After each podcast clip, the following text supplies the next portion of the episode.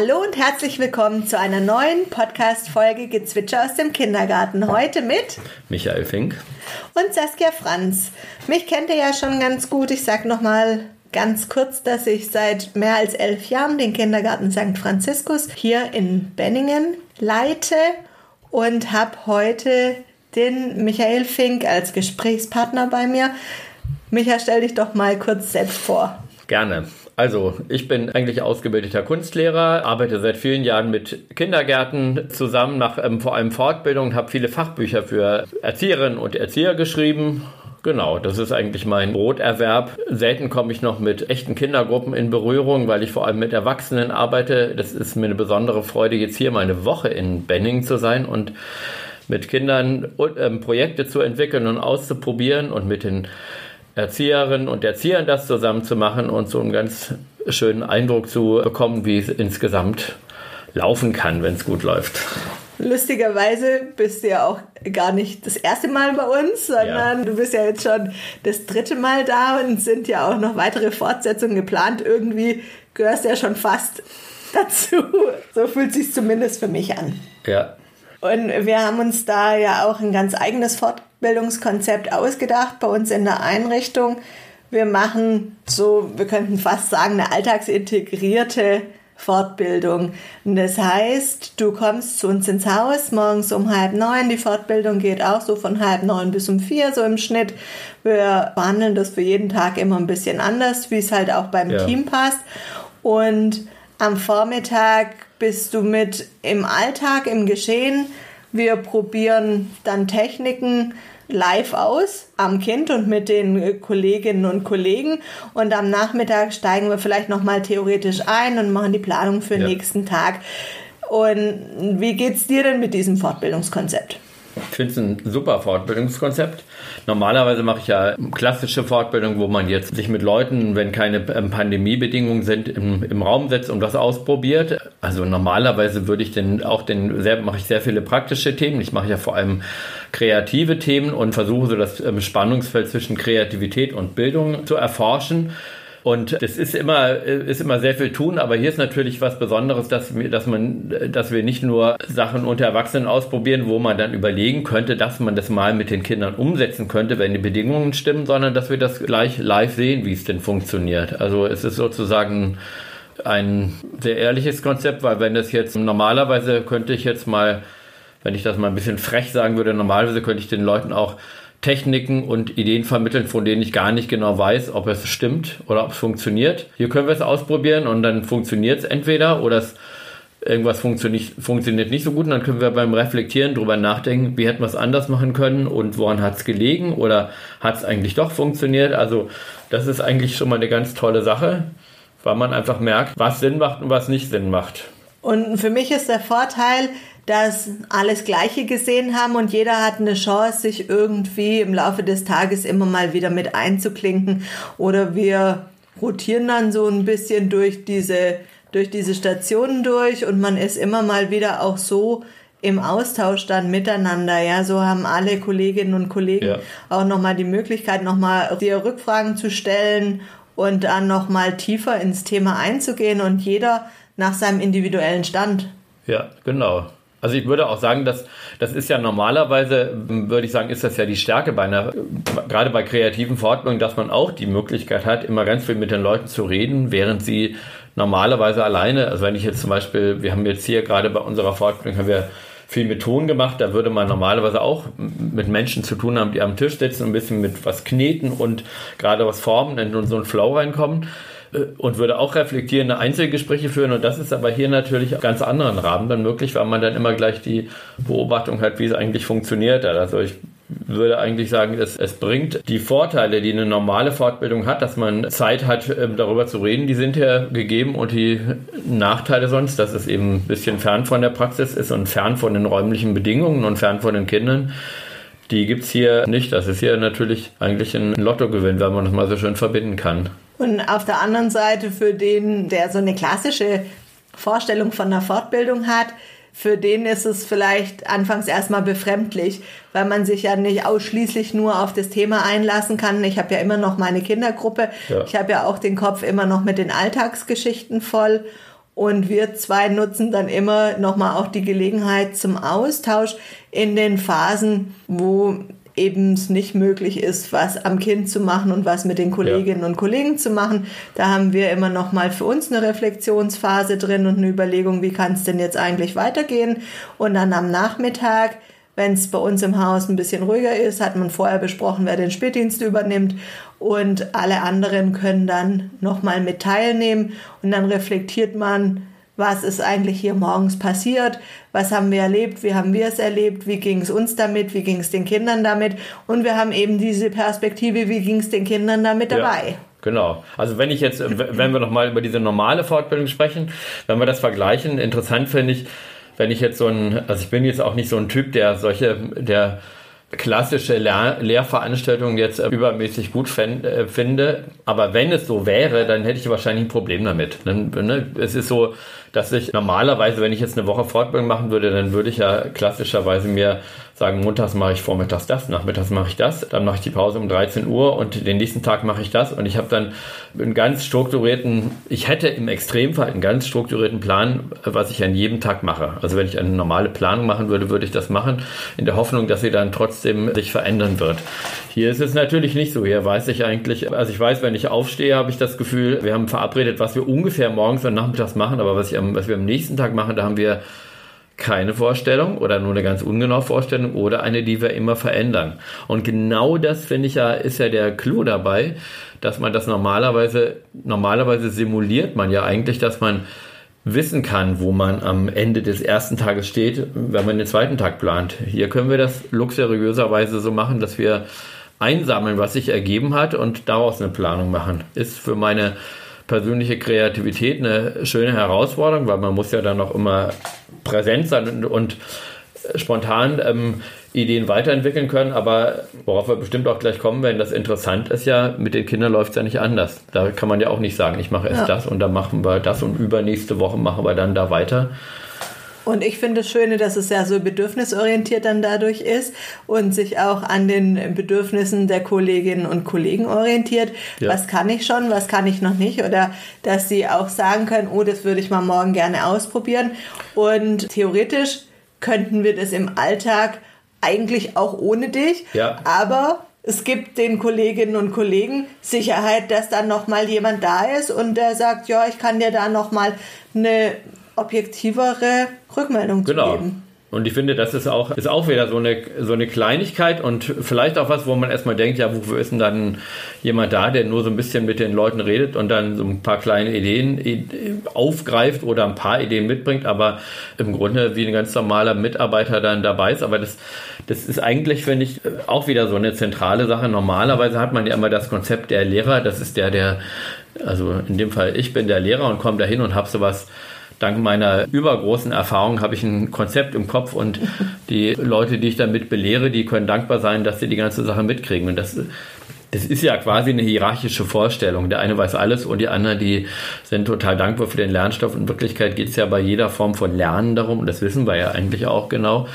geht es ja immer darum, die Leute haben ihre Erfahrungen und ihre Ideen und jemand anders bringt andere Sachen mit und kann vielleicht einen Impuls geben, aber es, es kommt immer was zusammen, immer das von den Leuten und das eigene. Und das ist irgendwie, das ist genau das, wenn wir hier unsere Fortbildung machen, ist es das Schöne, dass man dann merkt, wenn die Leute sagen, ah, ich wollte immer schon mal eine Aktion mit Wasserspritzen im größeren Rahmen machen und würde da, eine Idee, die habe ich schon im Kopf, können wir den nicht ausprobieren, wenn wir die dann durchspinnen und dann umsetzen und dann reflektieren können.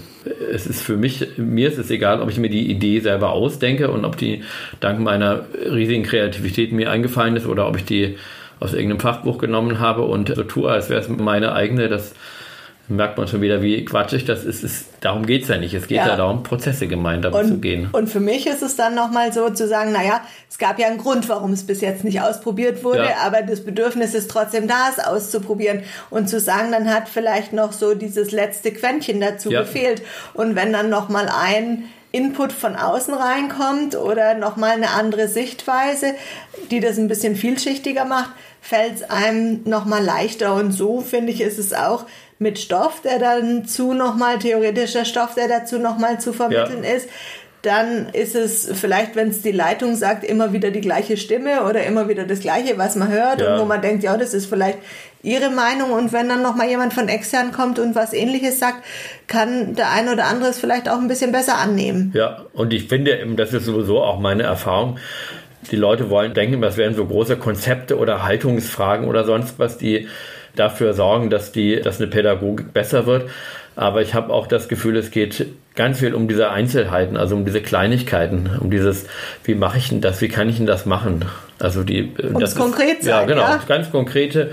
Müssen da alle Kinder mitmachen? Muss ich, wo stelle ich die, welche Becherchen nehme ich denn, wenn ich das Angebot so mache? Wie stelle ich die hin? Wie viel Material muss da stehen? Kann ich mit dem Ton das machen oder ist es ist das zu viel oder zu wenig, sind immer solche Kleinigkeiten und die kann man im, kann man ähm, theoretisch, könnte man die besprechen, das bringt aber nicht viel, aber so praktisch, wenn man, wenn man gemeinsam sowas ausprobiert und anders als sonst die Möglichkeit hat, das dann zu reflektieren und von, von außen begucken zu lassen, dann kann man natürlich an diesen Kleinigkeiten arbeiten. Und ich finde auch über eine Haltung kann man ganz, ganz viel diskutieren und referieren und erzählen. Aber eine Haltung muss ich ja dann auch umsetzen können, wenn ganz viele Kinder auf einmal ja. auf mich zukommen oder wenn es ein bisschen stressiger wird, weil vielleicht das eine oder andere Kind meine persönliche Grenze beim ja. Angebot dann überschreitet. Und das sind die ganzen Testsituationen, die kann ich im Seminar, im puren Seminar ja. nicht lernen, die kann ich nur im Alltag lernen und mich nochmal drauf einlassen. Und das ist ja so ein Punkt, auf den wir jetzt auch gekommen sind, hier miteinander in den Tagen, dass ja. wir gemerkt haben, ja, Bild vom Kind, super. Haltung, super. Bindungsverhalten, super. Und jetzt kommen wir an einen Punkt, wo wir sagen, Bildungsangebote. Und wo wir sagen, ja, auch toll, aber noch so ein bisschen mit angezogener Handbremse. Und da haben wir für uns erstmal überlegt, woran liegt das denn eigentlich? Äh, wie, wie können wir denn da auch weiterkommen? Und haben dann auch festgestellt, dass ein Bildungsangebot, ein echtes Bildungsangebot, was es ist, erzählen wir euch auch gleich, ja eigentlich die höchste Kunst der Pädagogik ist. Ja, genau. Ja, ich muss auf so viele Dinge achten. Also ein besonderes Bildungsangebot macht es ja erst besonders, wenn es so einfach und so profan ist, dass es schon fast gar nicht der Rede wert ja, genau. ist. Ähm, und das denken wir dann viel zu oft zu kompliziert. Genau, ich habe nämlich auch gerade gedacht, wo du das gesagt hast, das habe ich gedacht, wahrscheinlich werden die meisten Zuhörer denken, ah, Bildungsangebote sind die, klar, die sind die, das alles das Anstrengendste an der pädagogischen Arbeit. Und dann denkt man natürlich intuitiv immer, ach so, ja, das ist dann wahrscheinlich so wie in der Ausbildung, als man mal seine eine Vorführstunde Stunde gemacht hat, wo man drei Wochen vorher Material beschafft hat und sich genau aufgeschrieben hat, wer was wie macht und dann die ganze Nacht vorher noch kleine Päckchen zusammengepackt hat und irgendwie Farben angerührt hat, was weiß ich denn, was man da gemacht hat.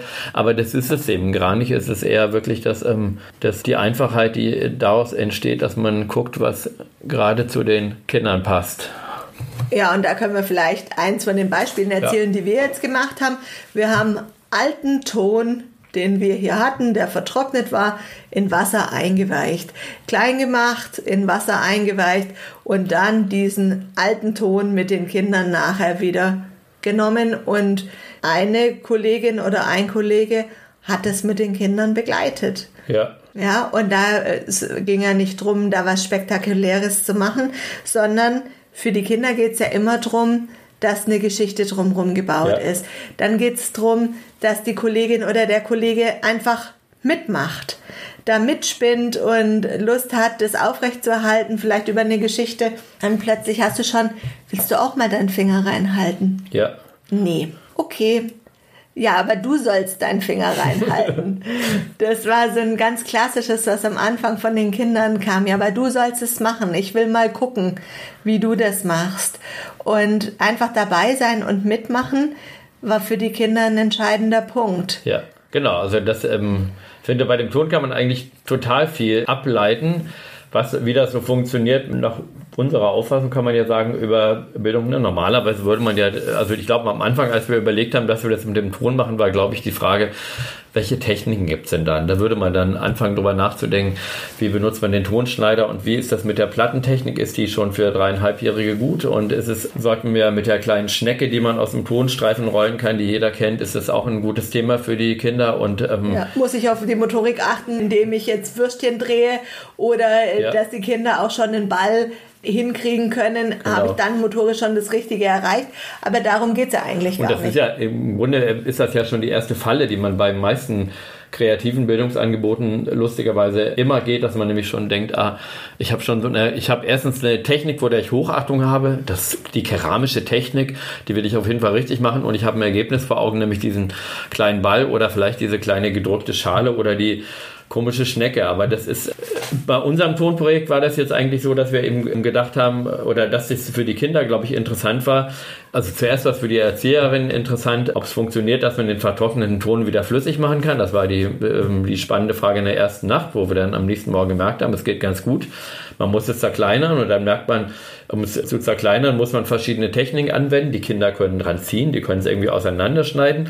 Die können sich auf das in dem brackigen Wasser mit ihren Händen drin fühlen. Es ist jetzt schade, dass man jetzt meine Handbewegung, die ich automatisch mache, nicht im Podcast sehen kann ich fange an, ich merke, wie ich die ganze Sache bearbeite, wie ich da irgendwie was reinknete dann war es interessant für die Kinder zu sehen, welchem, wenn man jetzt irgendwelche Materialien dazu nimmt, was ergibt sich, wenn ich ein anderes Material reinnehme. Heute zum Beispiel gab es ein Kind, der hat dann immer so eine Stöcke reingetan und versucht aus dem Ton Bäume zu bauen oder vorher hat er dann versucht, ich habe ihm dann gezeigt, dass man mit dem Ton so eine Art Brunnen machen kann, wo man Wasser reingießen kann, wo es stehen bleibt. Und daraus ergab sich eine Viertelstunde später dann zusammen mit der Erzieherin, die das begleitet hat, dann so eine Art Talsperre, wo dann das Wasser reinfloss durch so einen Kanal und hin wieder rausfloss. Also solche Sachen. Das wurde praktisch, der ganze Ton wurde im Grunde zu einer einzigen ganz normalen Spiellandschaft und unterschied sich das, was damit gemacht wurde, unterschied sich inhaltlich nicht von dem, was man mit normalem anderen Spielmaterial macht, nämlich dass man mal eine Landschaft simuliert und dass man mal Konsistenzen untersucht. Nur es war eben eine besondere Konsistenz, die dabei entstand. Und das besonders Interessante fand ich aber den Schluss immer von der ganzen Sache, nämlich wir haben dann wir haben eigentlich immer, der Ton wurde ja danach, wie es bei Ton ist, wird ja eigentlich alles immer furchtbar schmutzig auf dem Tisch. Der Tisch ist mit einer Tonschicht bekleckert und die Kinder haben, ich habe die Kinder animiert, Glitzersteine in den auf den Ton zu applizieren, was dazu geführt hat, dass sie angefangen haben, die Glitzersteine tief in den Ton hineinzustecken, wo sie nicht wieder nicht herauszufinden waren. Und dann war es irgendwann interessant zu sagen, okay, jetzt haben wir ja diese komischen Glitzerscheine da drin, wir versuchen da rumzuführen und die wiederzufinden. Wir machen ein neues Spiel, so eine Art Schatzsuche, die Glitzersteine raussuchen. Dann hatten wir die Steine da liegen, die waren total schmutzig. Dann haben wir überlegt, wie kriegen wir denn jetzt die Steine wieder sauber. Dann haben wir mit verschiedenen Wasserbehältern gearbeitet, darin die Glitzersteine gereinigt, bis man das Glitzern wieder sehen kann. Und dann haben wir am Schluss Wasserbehälter gehabt voller Tonmatsche und haben dann überlegt, wie wir das Wasser aus den Gefäßen beseitigt kriegen. Man kann es ja nicht ins Spülbecken kippen, damit es nicht verstopft und haben dann ein Eimerchen geholt und das irgendwo ausgegossen und Techniken entwickelt, wie man da nun wieder den letzten Rest rausbekommt. Und es war im Grunde ein Angebot, was den ganzen Vormittag ging. Den ganzen Vormittag ging und wo es ja. immer, wo es einen unheimlichen Spannungsbogen gab, wo es immer irgendwas Spannendes zu tun gab. Und es waren meistens die, lustigerweise waren die die Sachen, die man sonst so ausgliedert, nämlich das Aufräumen oder das Vorbereiten. Das war für die Kinder immer ein genauso spannender Punkt wie das Mittelstück sozusagen.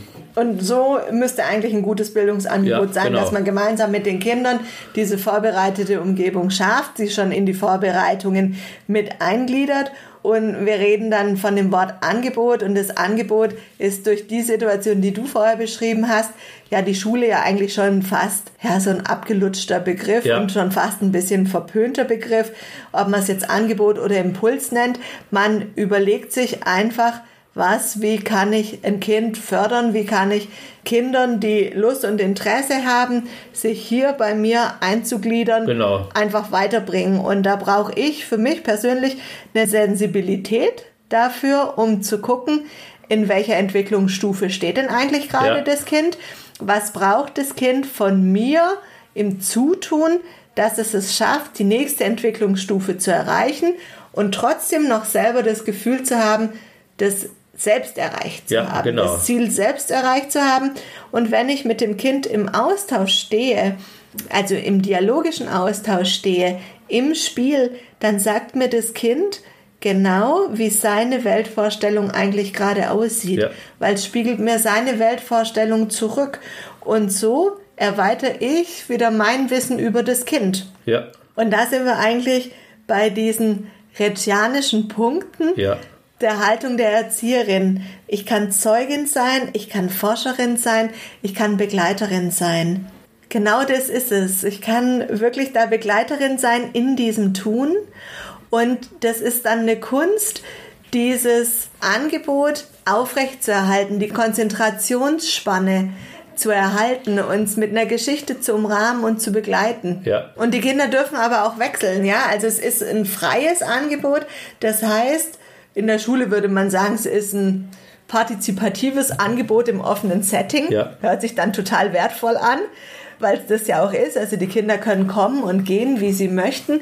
Und es ist trotzdem meine Aufgabe zu gucken, sie so lang wie es eben geht dabei zu halten Genau. und sie einzuladen. Dann haben wir noch festgestellt, wie wichtig es ist, ein Zuschauerbänkchen zu haben ja. kein Kind zum Mitmachen zu drängen, einzuladen, aber das auch zu akzeptieren und hinzunehmen, dass manche Kinder einfach nur zuschauen und über dieses Zuschauen so viel auch aufsaugen und für sich mitnehmen. Ich fand interessant eben bei dem Angebot, wo, ich, wo wir darüber nachgedacht haben, habe ich gedacht, dass es ist ja wirklich auch ein drolliger Begriff mit dem Angebot, weil das immer so klingt. Also die Vorstellung des Angebotes klingt immer danach, dass man sagt, ich setze mich an irgendeinen Tisch und habe ein paar Sachen hingelegt und wer will, kann mitmachen.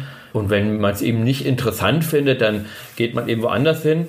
Und da ist ja auch viel Gutes dran, aber das klingt manchmal so, als wenn man jetzt irgendwie nicht so ein tolles Angebot macht. Weil wir ja partizipativ sind, muss da keiner dran teilnehmen und weil es ein bisschen langweilig macht, dann auch keiner. Also ich finde, es gibt ja sowas oft zu sehen, dass man dann, dass jemand dann denkt, ich habe ein Angebot vorbereitet, die Kinder gucken kurz und merken so, es ist gerade interessanter mit dem Bagger im Sand zu spielen, also gehe ich gar nicht dahin. Und ich habe dann gedacht, im Grunde ist das, was wir, was man machen muss, ist im Grunde eher so eine Art Ereignis. Also so ein, ne, das war auch das, was ich jetzt gut fand bei dem, was wir gemacht haben, dass man immer das Gefühl hatte, die Kinder denken, wir waren ja immer im Garten gewesen mit den Sachen, die wir gemacht haben, mit den Angeboten. Und es war immer so, dass die Kinder, glaube ich, gedacht haben, aha, was ist denn hier los? Ne, wir hatten zum Beispiel eine Frischhaltefolie zwischen den, zwischen zwei Klettergerüststangen riesengroß aufgehängt, weil wir daran malen lassen wollten. Aber es war einfach schon dieser Moment, wo die Kinder gedacht haben, aha, was ist denn hier schon wieder los? Also das Ereignis. Und da Könnte spannend ja, sein. es könnte spannend sein und es könnte spannend sein. Das ist, glaube ich, finde ich, glaube ich, das hat wieder auch, also das ist für mich eine bestimmte Form vom Angebot. Bei manchen Angeboten ist es vielleicht nicht so, da denkt man, hier könnte man was tun, aber es ist, glaube ich, auch cool zu sagen, hier ist was, was wieder ein ganz kleines bisschen aus dem Alltag raussticht und ein bisschen spannend ist. Und da passt das dann gut dazu, dass man sagt, das ist ein Ereignis, wo ich gerne einen Begleiter brauche, der mit mir dabei ist und der den Spaß teilt. Ich muss es nicht alleine teilen. Ich will Erwachsene haben, die auch denken, okay, wir haben da jetzt so einen schmierigen Ton, den kenne ich noch nicht so genau. Da will ich jemand haben, der mit mir spielt, nämlich am Anfang ein Erwachsener, der mir zeigen kann, dass es ein Spaß ist. Und ich will eben auch die Zuschauerbank haben, wenn ich denke, ich will einfach nur zugucken, weil beim Ereignis willst du auch immer, da musst du nicht unbedingt mitmachen, sondern musst zugucken. Manche haben genauso Spaß beim Zugucken, ja. Ja. Und da ist es wieder, was du auch gesagt hast, diese aktive Präsenz. Ja. Die ist komplett entscheidend für ein gelungenes Angebot. Ja. Also wenn ich nur was hinlege, dann kann ich längstens nicht diese Konzentrationsspanne und diesen Flow der Kinder Ja. so lang aufrechterhalten, wie wenn ich aktiv dabei bin, wenn ich mitmache. Und auch da geht's den Kindern ja wie uns Erwachsenen, warum wir uns dich ins Haus holen, ist ja so ähnlich, um nochmal Mut zu haben, um ein Sicherheitsgefühl zu kreieren. Und genauso geht's den Kindern mit den Fachkräften, die das begleiten. Ja. Die geben dann einfach nochmal Mut und Sicherheit. Und es geht immer auch um die Beziehungsebene. Ja, was passiert denn da eigentlich gerade? Es geht um die Beziehung, es geht um den Austausch, es geht um das Miteinander. Ja, genau. Und sich dann in der Gruppe irgendwo zusammentreffen, das ist ja eigentlich das Schöne daran. Und deshalb haben wir vorher auch besprochen, egal wie gut ein Angebot ist, das kann man sicherlich nochmal machen. Aber es wird beim zweiten Mal nie mehr so werden Ja. wie das erste Mal, weil es ja auch von den äußeren Bedingungen abhängig ist. Es ist von meinem persönlichen Empfinden abhängig und Befinden abhängig. Ja. Wie geht's mir eigentlich an dem Tag? Wie geht's den Kindern an dem Tag? Wie läuft der Rest? Also bieten noch mehr Kolleginnen und Kollegen irgendwie was an. Und es ist natürlich sehr entscheidend abhängig von meiner Persönlichkeit. Wie viel von meiner Persönlichkeit bringe ich im Gespräch und im Tun mit ein? Ja, und so ganz platt gesagt, das hat, glaube ich, im Grunde spielt es eine große Rolle, ob du Bock hast auf das, ob du selber Bock hast auf das Angebot. Mhm. Also ob du denkst, das mache ich jetzt, weil ich jetzt den Job mache, oder ob du denkst, ah, das will ich jetzt auch unbedingt machen. Also das, ich finde, das hat dann auch was mit der eigenen Persönlichkeit zu tun. Das haben wir auch gemerkt, wenn jetzt die je nachdem, wer an, an dem Tontisch saß, waren immer andere Aspekte, weil die Leute natürlich unterschiedlich sind und immer ihre Sachen, die sie besonders gerne mit dem Material machen, wenn sie die verkörpern und wenn sie so ein bisschen, wenn der Erwachsene da sitzt und meinetwegen Spaß am Forschen hat, ne? Am, Spaß ja. am Forschen hat und in seinem Flow ist, weil sich der Ton gut anfühlt und auch ein kleines bisschen, also wenn der Erwachsene so weit ist, dass er auch alleine an der Station bliebe, wenn die Kinder weg wären, dann ist die größte Garantie, dass die Kinder da bleiben, paradoxerweise. Wenn ich, ich habe immer gemerkt, ich hatte manchmal bei unserer Frischhaltefolien-Aktion gab es so einen Moment, wo ich gedacht habe, ah, ich glaube, jetzt habe ich keine Lust mehr, ich weiß jetzt, wie es geht, dann habe ich gedacht, okay, das wird den Kindern wahrscheinlich auch gleich so gehen. Jetzt muss ich irgendwie wieder was machen, das ich interessant finde und was die Kinder auch interessant finden. Und das finde ich funktioniert immer, dass man, man merkt, man muss so ein bisschen den, den Aufmerksamkeitspegel muss man aktiv begleiten. Und zu überlegen, was hole ich mir dann nochmal mit rein? Ist es beim Ton ein Zapfen? Ist es ein Stöckchen? Ja. Sind es die Glitzersteine? Ist es ein bisschen mehr Wasser? Was ist jetzt das nächste? Ist es irgendwas anderes, was Abdrücke macht? Oder bei der Folie ging es dann drum, in, mit welcher Art und Weise trage ich es jetzt auf? Nehme ich den Pinsel, nehme ich die Hände, nehme ich die Pipette, spritze ich es drauf? Wie mische ich die Farbe an? Mische ich die Farbe an? Trage ich die Farbe pur auf? Ja. Und ja, und wie räumt man dann eben auch das Ganze gemeinsam ja. wieder auf, dass auch da der Spaßfaktor noch gegeben ist. Und da finde ich immer, gibt es Eigenschaften, die pädagogische Fachkräfte einfach brauchen. Ja. Und das ist für mich einmal die Lebensfreude. Ich finde, ja. ohne Lebensfreude kann ich überhaupt gar nicht in der Kindertageseinrichtung arbeiten, weil ich muss doch den Kindern Lust aufs Leben machen und ja. ich muss doch sagen, Leben ist was Tolles und es macht Spaß, hier auf dieser Welt zu sein. Und dann, nächste Fähigkeit ist die Spielfähigkeit. Ja. Ich muss noch Spaß dran haben, auszuprobieren, zu forschen, zu spielen, spielerisch was auszuprobieren. Ja. Das heißt nicht, ich muss die ganze Zeit Friseursalon spielen und mir von morgens bis abends die Haare kämmen lassen von irgendwelchen Kindern.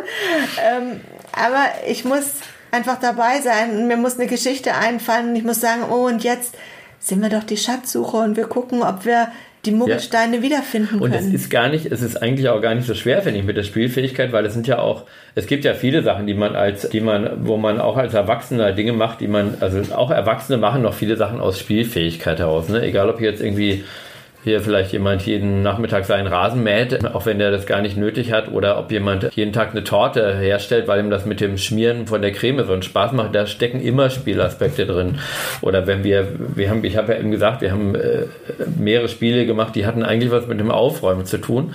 Und mit dem Reinigen, das macht ja manchmal auch Spaß, wenn man sich dauernd machen muss. Und es kommt eigentlich auch ein bisschen darauf an, dass man auch diese, die eigene Spielfähigkeit, die, das muss ja gar nicht die kindliche Spielfähigkeit sein, die mit dem Haare kämmen, die finde ich auch eher öde, aber die, die Spielfähigkeit, einen total dreckigen Gegenstand sauber zu schrubben und zu, sich zu freuen, wie er glänzt, die habe ich immer noch drin und die hat jeder, der was restauriert, hat die in sich. Und wenn man da bereit ist, das zu teilen und das so ein bisschen als dazu sagen, das ist was, was ich auslebe und mit den Kindern teile, dann ist da auch wieder eine gute Brücke zu den Kindern, weil das können die genauso mitkriegen. Und da ist es auch total schön, wenn man ein vielfältiges Team hat, ja. weil jeder wieder eine unterschiedliche genau. Spielfähigkeit hat und anders an die Sache rangeht. Und so bieten wir ja den Kindern so viele unterschiedliche Möglichkeiten und zeigen ja. diesen Facettenreichtum auch als Vorbild da einfach nochmal. Und für die Kinder geht es ja da auch wieder darum, rauszufinden, wie möchte ich meinem Eindruck einen Ausdruck verschaffen. Ja. Genau. Ja. ja, das ist wirklich auch total wichtig. Das merke ich auch, weil man natürlich immer seine, seine Form von Spielen im Kopf hat und seine Kinder, die man damit erreicht. Also wir haben ja auch schon darüber nachgedacht, dass wir dass es mir gelungen ist, bestimmte, ich hatte immer nach zwei Tagen schon bestimmte Kinder um mich, die wahrscheinlich schon denken, okay, mit dem kann man das und das machen und andere nicht. Und die brauchen natürlich dann wieder eine andere Form von, von Spielfähigkeit, die mir dann wiederum nicht zugänglich ist. Also ich würde sagen, wer nicht mehr spielen kann und immer nur denkt, ich mache was für die Kinder, der hat es wahrscheinlich schwer. Aber wenn einer sagt, meine größtes Ding sind lustig nachgemachte Stimmen beim Vorlesen, der hat genauso seine Berechtigung, wie jemand, der sagt, ich schrubb was sauber. Äh, schrubb was sauber oder ich mache irgendwie exaltierte sportliche oder tänzerische Bewegungen. Wir müssen es nur einfach uns trauen, das auszuleben, was euch hier auch super gut gelingt. Ich finde, so ein, ein guter Kindergarten erkennt man immer darin, dass der sich gar nicht so furchtbar von, äh, von so einer klischeehaften Vorstellung von einem Irrenhaus ähm, unterscheidet. So Leute, die, die Sachen machen, die man normalerweise im geregelten Alter eigentlich nicht macht, die man aber hier machen kann. Erwachsene, die sich die Hände einschmieren oder die gesprenkelt nach Hause gehen. gesprenkelt nach Hause gehen, die irgendwie äh, knallige T-Shirts tragen, die man normalerweise kritisch ansehen würde, die Bock haben, sich im Regen oder im Hagel nach draußen zu stellen, weil es sich schön anfühlt. Und äh, ja, oder dann da stehen, ja, ich denke auch noch an gestern Nachmittag, gell, wie dann die Kollegin da steht und die Hand aufhält mit dem zweijährigen Kind um Hagelkörner aufzufangen, ja. damit das Kind einfach mal sehen kann, was kommt denn da eigentlich, was kommt denn da eigentlich vom Himmel und eher ein bisschen, ein bisschen verrückte Sachen ja. machen und äh, auch Fantasie haben. Ich glaube, ja. das ist auch mit einem Schlüsselpunkt, einfach sich auch auf die Fantasie einzulassen. Wir ja. haben gestern auch noch in unserer Reflexion wieder festgestellt, wie wichtig es ist zu reflektieren. Einmal. Ja. Ja, und zu gucken, woran liegt es denn eigentlich? Und wenn wir unterschiedliche Stationen anbieten, sei es in den Funktionsbereichen oder im Garten, und wenn jeder seine Aufgabe an seinem Platz erfüllt und sich Gedanken gemacht hat, was er anbieten möchte und einen Teil der Kinder bindet, dann haben alle einen guten Vormittag. Ja. ja das ist ja die Quintessenz daraus, ja. weil jeder seine Aufgabe gut macht und überall ist Konzentration und so eine arbeitsame, so ein arbeitsames Verhalten einfach ja. zu finden, so eine Atmosphäre. Genau ja. Die, die ja dann quasi fast schon unbeschreiblich ist. Ja. Und dann haben wir festgestellt, dass wir auch wieder auf die Fehlerkultur nochmal gucken müssen, zu sagen, es ist nicht schlimm, wenn was in die Hose geht. Es ist schlimmer, was nicht probiert zu haben, als ja. das falsch zu machen. Und dann auch nochmal zu sagen, hey, ich brauche nochmal eure Unterstützung, ich würde es so gerne machen, aber ich hänge an der Stelle. Ja. Und auch da die Gruppe wieder als Bereicherung zu erleben und nicht als Konkurrenz. Ja, genau. Ja, das ist eigentlich so jetzt unser Ergebnis aus dieser gemeinsamen Woche, die wir hier ja, zusammen hatten, auch wenn es von außen vielleicht manchmal den Anschein hatte, wir arbeiten ja gar nicht. Wir arbeiten ja gar nicht wirklich oder das ist ja mal eine coole Fortbildung, eine entspannte Fortbildung. Ja, das ja, ist es. Das ist aber eben auch die Sache mit dem Entspannen. Das äh, habe ich auch neulich mit jemand ganz anders über, über Lerntheorien geredet, wo man ja inzwischen sagt, wenn es nicht entspannt und kreativ und wenn es, ohne Flow auskommt, dann ist es eben auch keine Fortbildung. Also die, also Bildungsprozesse, die sich rein in einer, in einer sachlichen, ernsten, arbeitsamen Atmosphäre vollziehen, ohne dass es sich gut anfühlt, die, also die These war dabei, dass es, also die wissenschaftliche, durch Studien belegte These war, dass eben solche Bildungsprozesse sich nicht verankern. Also wenn es nicht ein, ein positives Erlebnis von einer, von einer angenehmen Umgebung und einem und einem Wellbeing, Wellbeing ähm, sozusagen geknüpft ist, ein Zustand, dass man sich wohlgefühlt hat, dann bleibt da wenig bei hängen. Und das kann man eigentlich auch, glaube ich, ganz gut bei sich selber sehen, dass man merkt, okay, was man da in bestimmten Schulstunden gelernt hat, wo man sich nicht wohlgefühlt hat, weil man irgendwie dachte, mich mag keiner oder der Lehrer ist irgendwie unangenehm oder der Raum ist hässlich, da ist wenig hängen geblieben. Während die Momente, wo man sich gut gefühlt hat und jemand dabei hatte, der, wo man dachte, für, der ist mir wichtig, der mir das vermittelt und das Gefühl hatte, wir sind eine dufte Truppe, die zusammen was erlebt und die zusammen was hinkriegt und wir haben richtig Spaß, wir haben gelacht und wir haben uns gut gefühlt. Da kann man, glaube ich, die unzählige Erlebnisse aufzählen, wo man merkt, da habe ich das und das gelernt. Also und ich glaube, da ist Lernen auch einfach unabhängig vom Alter. Es ist immer mit Emotionen verknüpft. Ja. Wenn ich lernen möchte, dann brauche ich Emotionen, dann muss ich auf allen Ebenen und allen Bereichen angesprochen sein. Ja. Und da sind wir eigentlich wieder genau bei dem richtigen Thema, weil wir treffen uns ja heute im Rahmen auch unseres Zukunftskinderprojekts und im Zukunftskinderprojekt geht es um Digitalisierung und Resilienz. Ja, ja. Und eigentlich ist es doch nichts anderes, was wir gemacht haben die ganze Woche, ist die Resilienz der Kinder und der Erzieher gleichzeitig zu Ja. verbessern. Ja, und das mit dem digitalen Pass auch, das ähm, war auf eine andere Art und Weise, weil digitale Techniken natürlich auch oft dazu führen, dass man diese Momente eher minimiert, dass man immer ne, eine zunehmend digitalere Welt, die brauchst natürlich auch, dass man, also die, eine zunehmend digitale Welt bringt es eben mit sich, dass man immer mehr Entscheidungen und immer mehr Tätigkeiten an Geräte abgibt und dass man immer weniger diese Flow-Momente hat. Und so wie sie jetzt beschaffen ist, die digitale Welt führt sie leider auch oft zum individuellen Arbeiten. Du sitzt immer individuell vor deinem Gerät und machst da irgendwas alleine. Und da ist es eben total wichtig, dass man diese Erlebnisse, die dabei fehlen, eben im anderen Zusammenhang hat. Ne? Und ich, und ich reduziere auch ganz oft meine Sinne, ja. Also Ja. ich nehme mit viel mehr äh, Sinnen. Ja. Das war, wenn ich es analog mache. Aber das wäre schon fast wieder ein neues Thema. Ja. Und ich bin mir sicher, wir können noch mal eine Fortsetzung aufnehmen, wenn wir uns das nächste Mal sehen. Und ich glaube, für heute haben wir über unsere Woche, die wir hier jetzt dann gemeinsam schon mal verbracht haben, den Zuhörerinnen und Zuhörern erstmal alles verraten, was es Spannendes zu verraten gibt. Oder wie siehst du es? Ja, ich glaube auch. Das ist also. Wir brauchen natürlich selber noch eine Weile, um das alles zu sortieren, was wir da noch an Eindrücken haben, aber ich hoffe, wir haben es so weit rübergekriegt.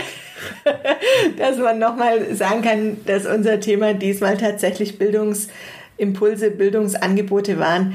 Für heute sagen wir erstmal vielen Dank fürs Zuhören. Schön, dass ihr wieder dabei wart und wir freuen uns, wenn ihr wieder anschaltet, wenn es heißt Gezwitscher aus dem Kindergarten. Tschüss, bis bald. Tschüss.